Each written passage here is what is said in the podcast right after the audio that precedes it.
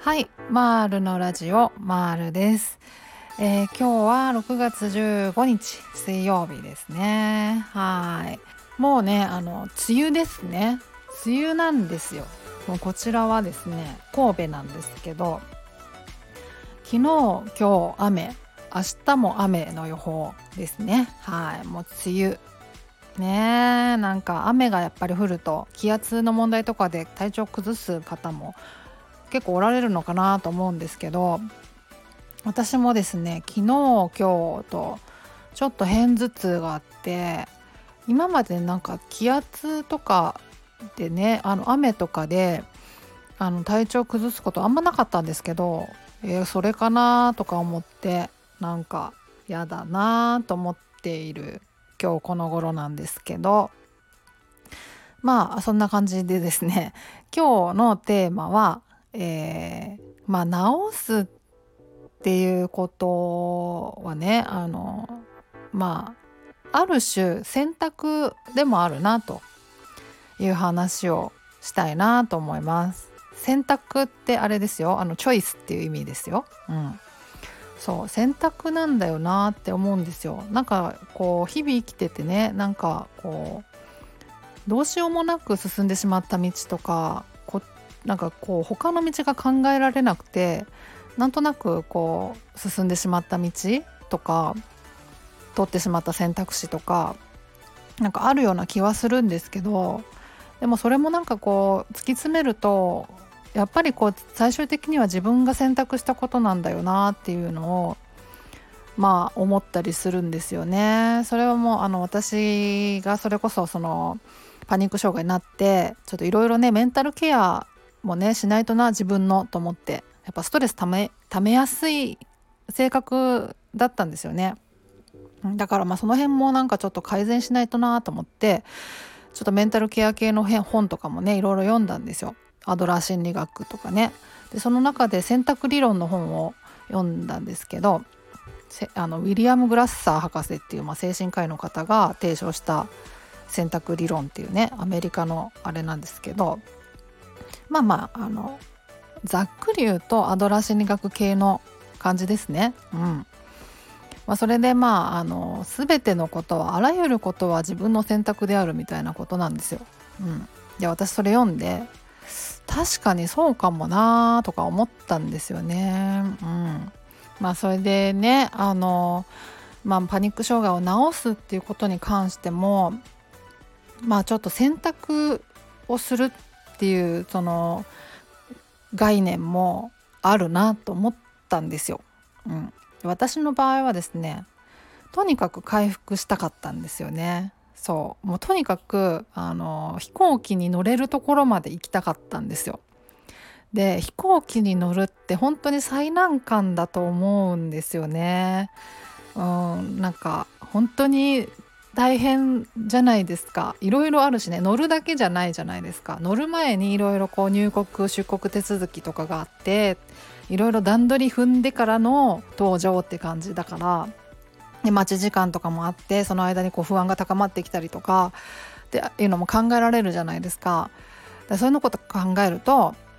まあ、かなり最難関かなと思うんですよねでもそこまで行きたかったんですよ乗れるとこまで行きたかったで、まあ、乗ってあの予期不安とかね全く出ないっていうところまで行かなくてもいいから、まあ、とにかく乗り切れるところまで行きたかったんですよね。でそれで、まあ、あの認知行動療法もねあの結構頑張ったんですけど頑張ったとはいえそんな無理はしてないですよ全然。あのでもコツコツコツコツやってったんですね。うん、でそれでおかげさまで乗れるようになって乗れて、まあ、不安予期不安が全くなくなるところまでは期待してなかったんですけど結果的には予期不安も全く感じることなく本当にリラックスして乗るところまで行けたんで本当になんかもう完治っていう感じだと思ってるんですけど私はだからそこまで行きたいと思ったから結構頑張ったんですよ。頑張ったっていうのも本当あれですけど無理はしてないですよ本当に。あのこれだけはもうはっきり言わせてもらいますけど言わせてもらいますけどっていうか言っとかないとと思うんですけどあの全然無理はしてないです。あのできるところからコツコツコツコツやってった感じなので、うん、すごいとびきりなんかあの無茶をしたっていうようなことはないと思ってますけどまあまあただねあのあのちょっと時々ねストイックなチャレンジとかをしたんでまあそういう時はちょっとまあ多少無理はしたところはあるんですけど、うん、まあまあでも基本的にはねコツコツコツコツやってった感じなんですけどね。まあ、ただその本当に飛行機とか乗れなくてもいいやっていう人は全然いると思うんですよ。であの私のね母親なんかもそうなんですけど私の母親もあの広場恐怖パニック障害だったんですよね。でそれはあのメンタルクリニックとか行ってないからそういうふうにあの診断されたわけじゃないんですけどあのその母親がまあ40代30代後半とか40代とか50代にかけてあのずっとなんかこうそういう症状が出てたんですよね。で私も当時はそのそれが何かって分かってなくてで、まあ、普通にね内科とかで診断されたあの診断名があの自律神経失調症ってやつだったんでまあまあそういうもんなんだろうな自律神経が乱れるとっていう感じだったんですけど今振り返ればその乗り物に乗るとなんかドキドキしちゃうとかなんかそういうのをねなんか症状をまあ旗からね見てたんですけど今振り返ると自分がもう経験した後だから分かるんですけどあれ多分パニック障害だったよなって思うんですよ。でずっと乗り物とか避けてたしで、まあ、うちの母親はね専業主婦だったんで特に仕事行かなきゃいけないってわけでもなかったしで私子供もねあの若い時に産んでるから私も当時あの高校生とかだったんですよね。で、まあ、20代とか30代とかにかけてだったんで、まあ、子供にね手がかかるっていうこともなかっただろうしあのだからそのとりわけなんかこう急いで直さなきゃっていう感じでもなかったんですよね。うん、そう。でその、まあ、ちゃんとねあのパニック障害ですってあの診断されたわけじゃなかったからその認知行動療法とかっていうのももちろんその知らないしどうやったら治るかっていうのもわからないからあの多分あの抗不安薬を飲んでたはずです。はい確か飲んでましたね。うんだからお薬飲んであの対症療法的な感じであの抑えてた感じでしたね。うん、でまあだから特に認知行動療法せずにするその必要性もなくあの過ごしてたんですよ。うん、そうそうでそのもともとデブ症だからあのお出かけしたいとかっていうのもあんまりなんかなくてまあね寝込んだりして体調悪そうだなっていう時ももちろんありましたけどまあまあそこまでなんか切迫して治さなきゃっていう感じでもなくてそれでずっと過ごしてたんですね。でその母親が還暦過ぎたぐらいからちょっとずつ元気になり始めてであの乗り物とかもねあの高速とかもあの無理だったんですけどその遠出とかするのも無理だったんですけどちょっとずつこうできるようになってったんですよね。で今はもうねあの70近いですけどあの普通に高速も乗って遠出もできるし1泊旅行とかできるし新幹線とかも乗れるし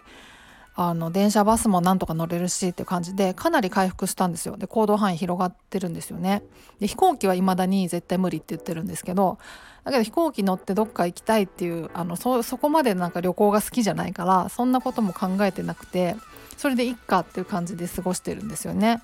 だから何て言うかなその自分がなんかどこをゴールにするか今何が必要かっていうことであのやれる治療ってあの変わってくると思うんですよ。で母親の場合は本当にお薬飲んで対症療法って感じですよね。不安が出た時にそれを抑えるお薬を飲み続けた感じで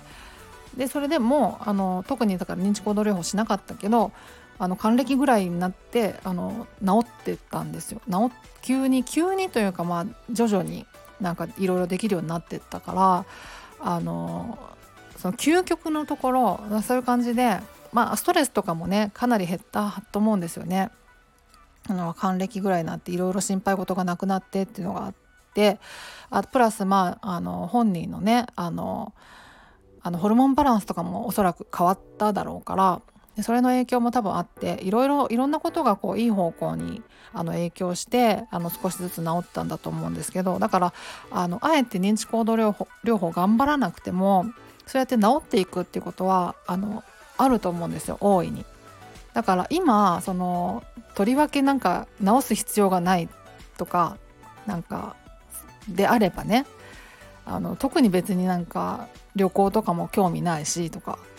であればその認知行動療法をねあの頑張らなくてもいいのかなと思ったりするんですよねだからそれも含めて自分があの今あのどうしたいかっていうのも自分の選択だと思うんですよ。うん、何がいい悪いじゃなくてあの自分がどうしたいかだと思うんですよね。うん、まあだからねあの旅行っていうかその飛行機乗ってどっか行くところまでは行かなくてもせめて高速乗ってどっか1泊するような旅行ぐらいはしたいわとかって思うんだったらあのそれ目指してねコツコツその車に乗る練習とかしていけばいいだろうし、うん、そのちょっとねあのお友達とその辺であの街に出かけてあのブラブラしたいとか食事とか楽しみたいとかなんかそういうのであればねなんかそういう練習していけばいいだろうしあの本当どこまであのやりたいかっていうことだと思うんですよね。うん、そう。そんな気がしますっていうだからあの私はその感知させるためにこれをやりましたっていうことでやってるんですけど人それぞれだと思うんでねゴールはね目指すところは。ただねその症状をま改善させていく時には必ず認知行動療法必要だと思っててまあただねうちの母親みたいにこの今すぐ治さなくていいいつでもいいあのっていうのであればそのもうそれが還暦になっても何でもいいっていうのであればその特にね認知行動療法に力入れなくてもいいと思うんですけどその今ねその家族でなんかどっか行ってねなんか楽しいことしたいとか、まあ、仕事もやりたいとかっていうのであればねその認知行動療法はまああの大なり小なり必要になってくると思うんですよ。だからそのゴールどこを目指すかによってその強度を変えればいいっていうふうに思っててそう私はもう本当にあの飛行機乗れるところまでっていうところだったんであのすごいあのできる範囲であのコツコツコツコツあの力入れてやりましたけどなんか人によってねそのゴールを設定して目標を設定した時にあのハードルのねあの立て方とか上げ方とかはもう人それぞれ変わってくるんだろうなと思うからあの強度をね自分でコントロールすればいいのかなと思います。それはもう自分のあの選択次第だと思ってるんですよね。うん。そう。まあそう。そう思いますっていう話ですね。うん。だからそのそのためにやっぱしんどいですよ、まあ、認知行動療法ってねそれなりにねあの無理をしない範囲でとは言いつつやっぱりあの予期不安と対峙していかないといけないから向き合っていかないといけないから不快ですよねやっぱりね。うん大変なところもありますけどだからこそそのどうやったら一歩踏み出せるかっていうのをあの一応ツイートしてるつもりなんですよね発信してってるつもりなんですよ。うん、そのいつでもいいわっていう人に対してはね別にそのあの言えることがないので、うん、まあ、それはだから選択の自由っていう感じだから